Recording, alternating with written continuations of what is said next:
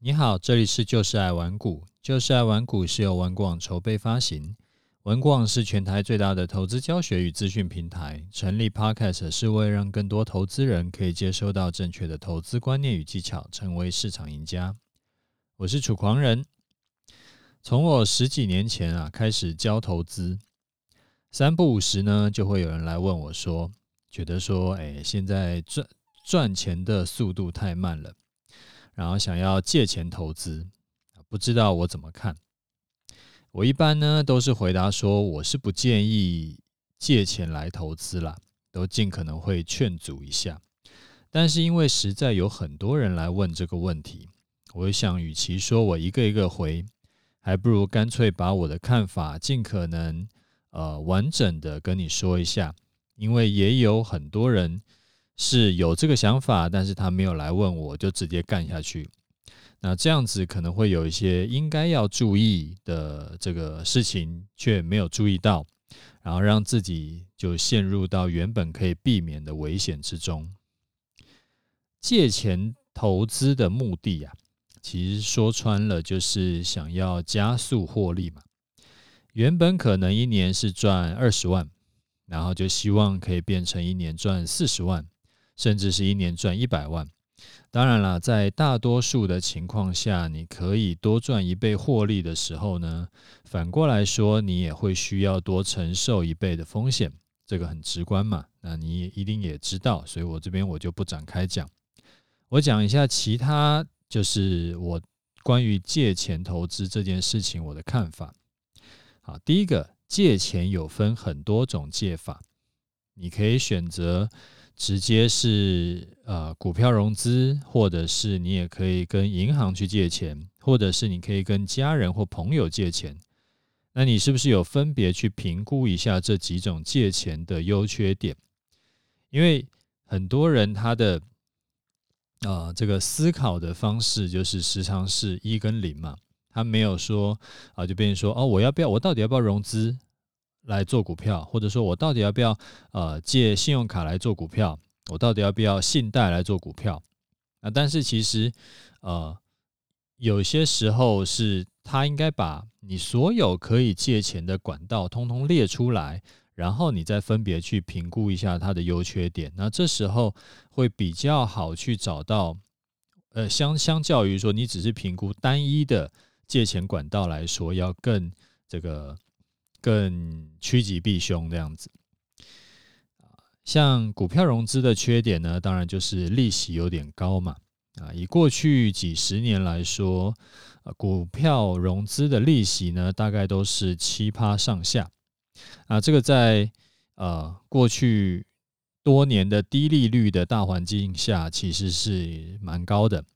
啊，并不是说利息高你就赚不到钱，你只要一年赚超过七趴，你就回本了。只是是不是有需要去多花这个利息？是不是有其他更便宜的钱可以借？这就是值得去思考一下的地方。我同样是借一百万，我可以只要还三万利息，我当然没有必要要选那个还七万利息的嘛。那好处呢？融股票融资的好处是它的弹性比较大。就是有借才要算利息，你把股票卖了就不用还利息。那这一点就是对比跟那个银行借钱就不太一样，因为跟银行借钱的优点呢，就是利息会相对比较低，但是你借钱的当下就开始计息，没有什么买了股票才算，卖了就不算这种事。所以就看你是做短线还是做波段，你可以评估一下哪个比较划算。那跟家人朋友借钱呢、啊，这个的弹性就很大了。不过我自己是非常不建议这样做的，因为虽然说起来可能可以谈到更低的利息，甚至可以呃这个厚脸皮一点不用利息，但是我是觉得当人跟人的关系啊牵扯到钱的时候，就会变得怪怪的。就你看他也怪怪的，他看你也怪怪的。所以说，是不是值得为了省利息，或者是比较方便，然后去跟家人借钱？我觉得这个真的是需要再多想一下。当然，要借钱投资，除了真的可以去借钱以外，然后也可以利用加大杠杆的手段来做到，其实就就是加速获利这件事情。例如说，你可以做期货选择权，你一样可以加速。啊，你如果觉得做股票比较安全一点，做期货很可怕，你可以不要开那么大的杠杆嘛。因为你开二十倍的杠杆当然很可怕，但是如果说你是只是用两倍的杠杆去做，就期货你还是可以只开两倍的杠杆，那神奇的事情其实就会发生，因为你的杠杆如果只开两倍两倍的话，相当于就是你做股票融资，但是好处是你完全不用付利息，也就是说那个七趴你就直接省下来了。而且呢，你也不用去跟银行谈，你也不用跟家人朋友开口，其实蛮好的。好，这个是第一点，就是你要在借钱之前，你可以先去评估一下，你有哪一些借钱的管道，分别的优缺点是什么。好，第二个，呃，如果啊，你原本操作其实并没有办法稳定获利，就是没有办法连续两三年都是赚多赔少的话。你去借钱来做呢，并不会让你的绩效突然就变好了，反而会加速死亡。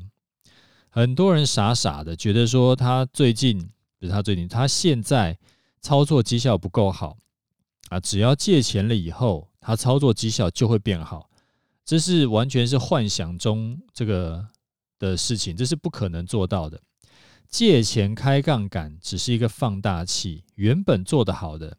借钱之后呢，有可能可以赚更多，但是原本做的不好的，借钱做一定只会赔更多。所以借钱呢，或者是加大杠杆以前，你必须要先确定你原本的操盘策略是靠谱的，是有连续几年都能够稳定获利的好的策略。那盘势好可以赚很多，盘势不好也能够守住。这种策略才值得加大杠杆去做，才值得借钱去做。好，第三点，借钱借越多，你的绩效只会掉越快。这种情况啊，我碰过非常多人，就是有这种情况啊，就是说，你原本用一百万本金做，你一年呢可以赚好比二十二十万好了，那，你觉得赚二十万太慢了。然后你就另外再去借了一百万，变成两百万再做。理论上来说，同样是二十趴的投报率，你应该可以赚到四十万，对吧？但实际做下来，你能够赚三十万已经不错了。很多人他去借钱以后来做，他的绩效是不增反减，甚至是比他原本没有借钱的时候操作的赚的还要少。他可能原本没有借钱，他可以赚二十万。他借了一，另外再借一百万以后，他变成，哎，总共只能赚十万，或者变成说没赚没赔的。啊，为什么会这样？这个就像那个有钱人想的和你不一样里那那本书里面讲的，原本你做一百万做得好好的，你脑子里面的财富蓝图的能力就是一百万的额度，但是我突然多给你一百万去做，你的能力并没有跟上。那自然就会很容易像那种，呃，就是有统计说中了乐透的人啊，平均七年后就会把钱花光，然后回到原本的生活，因为他的财富蓝图的能力没有没有办法，就是追上他突然获得那个那个钱的能力，就你要承受的风险是原本的两倍。好，这时候你就要想，我的心脏是不是承受得住？原本呢，一天我可能最多操作就是赔三万块好了。那现在可能一下子会变成我今天可能会赔到六万。那六万是很多人一个月的薪水，一天赔掉一个月的薪水，就会突然一下子觉得这个理智断线啊，就很想要急着翻本，然后就失就就就忍不住会去做一些这个不该做的操作。那下场当然是赔多赚少。这种事情呢，在顺风期的时候不会发生啊，只会觉得自己是股神。但是如果遇到逆风期，例如说像今年一月中旬以后盘势就不太好做嘛，那这种情况就会被放大。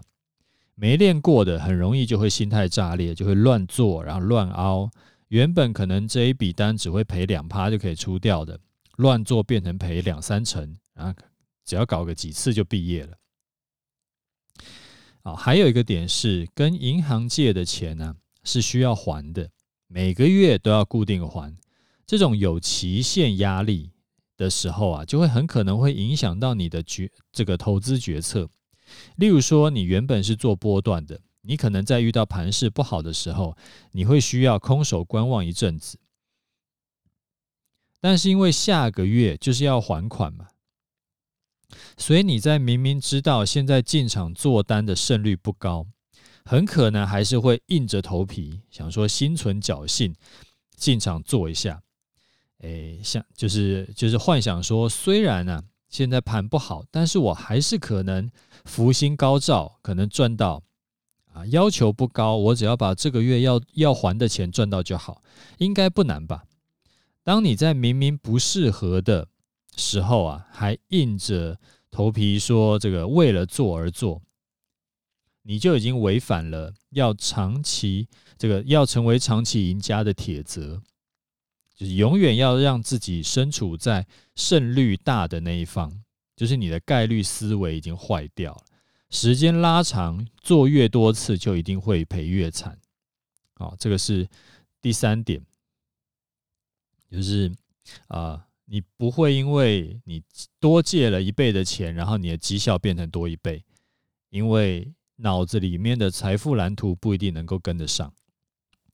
好，第四点，要先去想好最差的状况。假设借来的钱呢，跟你的本金全部都赔光了，那这种情况发生的话，会不会让你想要烧炭？因为投资一定有风险嘛，没有保证获利的投资。但是借钱总是要还的，如果你把钱赔光，每个月还款这件事情会不会严重影响到你的生活，影响到你的家人？那这个就需要一起考虑进去，不要觉得说绝对不可能发生。金融市场没有什么不可能的，因为真的发生了怎么办？你要把最差的情况想好如何应对。如果你评估后说觉得，诶，借一百万。真的是赔光的话，真的太恐怖了，承受不起。但是又觉得对自己的操盘策略很有信心，想要加速获利的话，你可以评估一下，诶，我是不是只借个五十万就 OK 呢？还是说，呃，如果五十万还不行的话，那如果我只借二十万的话，是不是我可以承受得住？这一样是要保有弹性的思路。借钱也不是只有借跟不借两个选项，你是不是可以借少一点？那这样子就同时可以达到你想要加速获利，却又不想要承担过大风险的两个目标。好，最后我们来简单总结一下。我觉得啊，要借钱或者是开杠杆，它都不是说只要借钱就一定是一定是死路一条。一定是只有坏处没有好处。如果可以借出来便宜的钱，然后投在风险可控管的商品上，当然你可以去借一个不会害你睡不着觉的，呃，这种程度来试试看，也不会有什么问题。然后还有，不要高估自己的操盘绩效跟稳定度。人不是电脑，都是有可能被信任和绑架的。保持清醒的头脑啊，跟降低压力对你的操作有帮助。如果借钱投资会让你操作起来压力很大的话，会让你呃空手观望会很焦虑的话，那你就要自己要小心一点。最后呢，就是再提醒提醒一次，尽量用概率思维在做事，不要妄想说小概率事件会发生在你身上。然后你要多做那种时间拉长，时间越长，你就会越赚越多的事情，然后成为时间的朋友。这样子的话，你的这个人生才会越过得越顺遂，而不是说这个越过得越辛苦。好，这个是今天想要跟你聊的简单的观念，就是借钱投资这件事情。啊，接下来我们来看一下这个听众的回馈。好，第一位听众他说：“五星推推推推爆！谢谢楚大这么佛心的分享这些投资的观念与教学，还有公开示范单，我觉得真的太了不起了。想要请问楚大，最近看到升息跟通膨的新闻啊，那处到这样子的时机真的适合做金融股投资吗？我看到很多他财经名嘴都很爱说，但是买金融股的效益并没有比买 ETF 要好，为什么他们还一直鼓吹投资金融股呢？好，谢谢你的五星哈。老实说呢，我也觉得能够做呃一年半两年的这个公开示范单，而且绩效还过得去，是真的蛮帅的。最近啊，是真的有看到很多人说要啊这个投资金融股。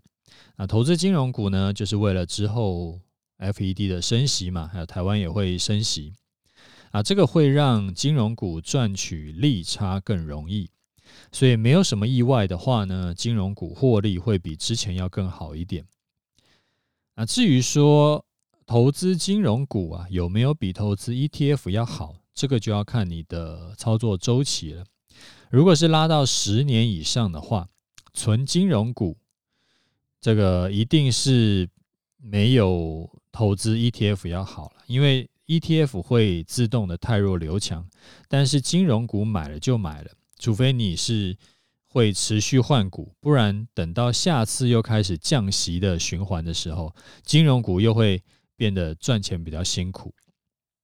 那如果你的投资周期没有这么长的话，投资金融股是的确有比较比较有炒作题材的，就好像没有人会去炒作零零五零，因为那个没有什么意义嘛，但是。炒作金融股，它就可以有题材来炒，就是像这个要升息啦，然后那它这个之后的获利会更好啦，这种就是有好炒作题材。但是你回去看一下啊，就是从就近一年的这个金融股的走势啊，从去年年初到今年年初，其实金融股也涨蛮多了，它涨了大概四五成之多。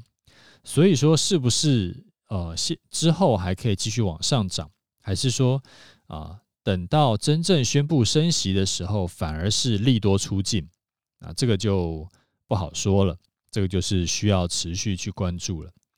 那所以最后的结论就是说，要投资金融股还是要投资连结指数的 ETF 呢？就各有优缺点。你还是得要自己去做功课，这个不是说我这边就可以跟你讲，就是不要投资金融股，然后就是买 ETF 就好了。那因为有的时候投资金融股的绩效会比啊、呃、这个就是投资 ETF 还要更好一些嘛，所以这个就是没有说怎样做就是一定对，绝对不会错的，你自己要做功课。好，下一位听众他说：“感谢楚大分享的实战操作技巧，真的是很实用，价值百万的操作技巧。希望楚大能够多多分享你的操作经验，让大家减少摸索的时间，还有减少赔钱机会。感谢。好，我有收到你的回馈哈。那那之前其实为什么会要分享这个我的实战操作技巧？这个其实也是大家敲碗敲出来的啦。那那既然呃目前的回馈都还不错，所以说我之后会再找机会再分享类似这种实战操盘技巧给大家。那再来一位听众，他说听到楚大在 Podcast 聊到说可以配置少部分资金当做 all in 资金啊，又可以达到呃资金风险控管。的这个这个好处啊，所以觉得收获很大。那可以请楚大聊聊，一般上班族要如何透过投资来累积资产的这个方法吗？括号像是准本金要准备多少，然后运用多少什么样子的股票、期货配置等等。啊，谢谢。哦，这个问题很大，要如何透过投资来累积资产？它这个讲下去就是一个方方面面的东西，它不是你做一件事情就可以做到的。那我这边简单讲一下好了。我觉得核心的关键呢，会在于“累积”这两个字。资产要怎么要要如何累积到越来越多，你就必须让它增加的时候可以增加的多一点，减少的时候可以减少的少一点嘛。也就是说，你的绩效可以不需要到太好，不用到神绩效，但是亏损的时候都要能够控制在一定的范围内。你不能让自己有任何的机会大赔，因为无论你之前绩效多好，如果说你时常会大赔的话，那可能就是你只要大赔一次，就全部都吐回去，那自然就没有什么累积这件事情。那如果你能够控制住风险，不让自己一次大赔，接下来要考虑到的就是你的赚钱的啊获利的速度。也就是你增加资产的速度，所以你第一件要做的事情不是去准备多少本金，不是去想这个事了，而是要确认你手中的操盘策略是不是真的是靠谱。如果你手中的策略是没有经过长期验证，那做起来呢，其实就是啊、吃多一点砒霜跟吃少一点砒霜的差别。就是小则拉肚子，严重点就死翘翘。那所以为什么我会说你手中的策略要经过长期验证？如果你手中没有这种策略的话，你自己就去找高手去学他的经验，然后学他这个经过验证的策略，花点学费，因为学费绝对比你在市场上赔钱要少非常非常多了。那有了一套可以信任的操盘策略之后呢，接下来才是考虑到你的本金要配置多少啊，要不要开杠杆啊，要不要要要做什么商品？我觉得，如果啊你的本金是在你的年薪以下的，例如说你一年可以赚呃随便讲六十万好了，那你的本金在六十万以下的，你可以考虑加一些杠杆进去加速。直到你的本金超过你的年薪为止。如果因为如果操作不利，你把它赔掉了，你也只是存个几个月就可以满血复活嘛。但是如果你顺利的话，也许可以很快的赚到第一桶金。那这样子的话，就可以省掉很多时间。就是一开始的时候，你可以开个一些杠杆。那这边讲的开杠杆，不是说要你去开爆啊，就什么期货做到二十倍杠杆，不是这个意思。就是说，你可能开个两倍，甚至三五倍杠杆，这样去做做看。那大大前提是你的你的那个操作的策略要是 OK 的。那做什么商品呢？这个观念我时常在讲，就是尽可能不要只做一种商品。因为每一种商品适合的盘势不一样，所以如果最近半年、一年都不适合你正在做的商品，你就会很痛苦。那也不要单压一只股票，单压一只股票的话，那真的是风险很高。因为如果那只股票就是暴跌什么的，你这你你只能双手一摊。很至少啦，我觉得至少要配置股票加上期货，或者是一种主动操作。跟一个被动操作，如果说你的这个主动投资可以是主股票加期货，然后你再另外配置被动投资的话，会更好。这样子一来，你的获利空窗期呢就会大幅的缩短。二来呢，是因为资金分散，投资分散，其中一种的投资比较没有很顺的时候，对你的本金影响也会比较小。然后呢，就回到我一开始说的，会对你的资产累积会比较有利。好，大概大概简单跟你讲一下，呃，就是如何累积资产的一些观念了。那其实我的节目，呃，时常在讲，大概观念都是一直在，就是希望啊，可以让你。就是持续的累积你的资产，然后持续的让你越做越轻松，然后持续的这个让你本金越越累积越多。其实都一直很多观念都是相近的，然后都是环绕在这个核心的点。所以说，如果啊你刚刚这样子听起来觉得诶好像还想要学到更多的话，还是一样建议你回去从第一集开始听，那那个我的我的节目，因为我节目里面很多都在讲这个东西，那就是用不同的方式、不同的这个切入角度来来来跟你分享。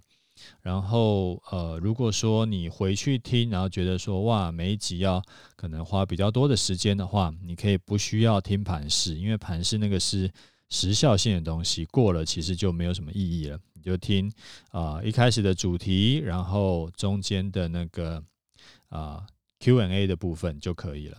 这样子可能可以节呃帮你节省一些这个回去复习的时间。好，最后我们来看一下盘势哈。在这个乌俄战争开打之后啊，全球的股市就是震来震去，一下大跌，一下大涨啊。这种盘呢，你做太短，很容易会被洗来洗去，去受伤。那上一集我有说，以过往经验来看，这种离我们距离很远的这种区域性的战争，对台股的影响都不大，短期下跌之后就会反弹上去，甚至是再创新高。但是现在有可能，呃，比较让人担心的点是，是不是会影响到通膨？那这个就会影响到之后 FED 升息的情况。那这就很难说，因为战况随时在变化，然后呃，很难说明天会怎么样，所以没有办法确定一定会影响或一定不会影响。那既然没有办法确定，就好像我之前讲的嘛，就是我们要啊、把注意力投入在我们的影响圈，而不是要在关注圈。那那个东西叫做关注圈的东西，就是啊、战况如何变化，就是你完全不能做什么事情的，那你就不用去管它了。我们就纯粹来看这个台股的现形来判断好了。现在台台股呢是跌到之前说的这个上升趋势线之下。那我在我的 Telegram 频道有说，如果跌破了，等反弹到接近上升趋势线的时候，就可以进进场做空。那上升趋势线呢，大概在一七七五零到一七八零零附近。所以说，如果啊你是有进场做空的，你可以把停损点就设在一七七五零。那为什么我们不是说直接设在上升趋势线之上？因为上升趋势线是画出来的。那每个人画的可能都会有一点不一样，所以你的上升趋势线可能会跟我画的有一些不一样。那既然这样的话，我们还是需要有一个比较精确的数字，才知道我的停损点到底是要在哪里嘛。那我我刚刚讲说停损点可以直接就设在一七七五零，你要设在一七八零零也是可以。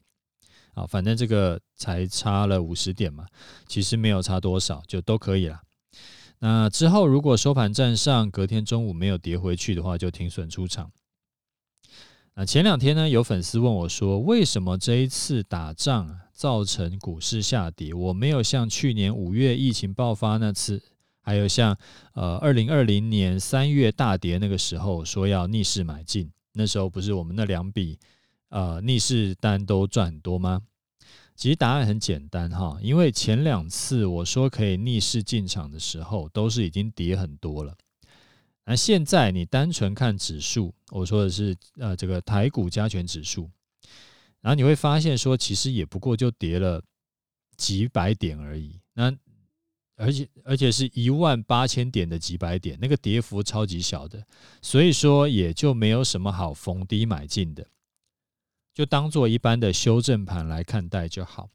那既然是一般的盘呢，我会比较建议你做顺势单，而不是说想说要逆势买进，因为说做顺势单比较安全，也比较有可能有大获利。啊，我我的意思是说，呃，在一般的盘的情况下，比较有可能有大获利。所以这一次打仗对于行情来说影响非常小。那上次的节目还有讲，说最近的盘势，虽然我跟你说啊，如果你很想进场的话，你可以怎么做怎么做。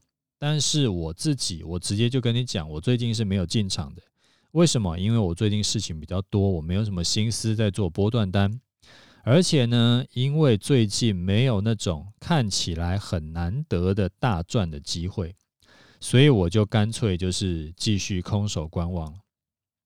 好，所以这个是啊、最近因为刚好今天没有开盘嘛，所以说我们就看以这个啊、上礼拜五的盘那个 K 线来看，然后还有看一下国际情势的情况，来跟你稍微聊一下。好，那我们今天节目就先讲到这里啦。OK，就这样，拜拜。